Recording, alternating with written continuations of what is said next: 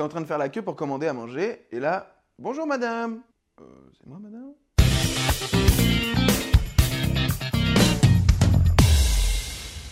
C'est déjà arrivé plusieurs fois qu'on me prenne pour une femme. À chaque fois, ce bonjour madame laisse place à un grand moment de gêne quand la personne réalise qu'en fait, bah, je suis un homme. Ce moment de gêne est vite remplacé par des excuses, selon moi démesurées. À chaque fois, les gens s'excusent comme s'ils m'avaient jeté un mauvais sort ou comme s'ils m'avaient blessé. Une fois, j'ai même reçu un dessert pour s'excuser. Oh, calmez-vous, parce que ça me fait plus rire que ça ne m'affecte. Je pense être à l'aise avec mon expression de genre, c'est-à-dire que, ok, j'ai des cheveux longs, mais je pense ressembler à un garçon quand même.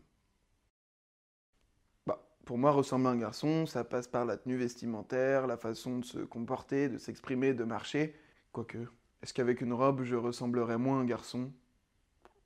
Je pensais que j'étais au-dessus de ces clichés, mais au final, je me rends compte que je m'impose des barrières pour éviter de ressembler à une femme. Par exemple, j'ai déjà évité d'acheter des vêtements qui seraient habituellement réservés aux femmes. Histoire vraie, j'ai déjà même renoncé à acheter une salopette qui pourtant était dans le rayon des hommes à cause de ces conneries. Pour renforcer mon expression de genre masculine et donc de plus de prix pour une femme, j'ai malgré moi tendance à masculiniser d'autres traits de mon apparence. Les cheveux longs, c'est déjà très bien. Mais c'est quoi la solution? Renforcer les clichés de l'homme viril ou ne pas aller dans ces clichés, quitte à ce qu'on se trompe sur mon genre? Entre nous, si m'appeler madame me fait gagner des desserts, allez-y. Música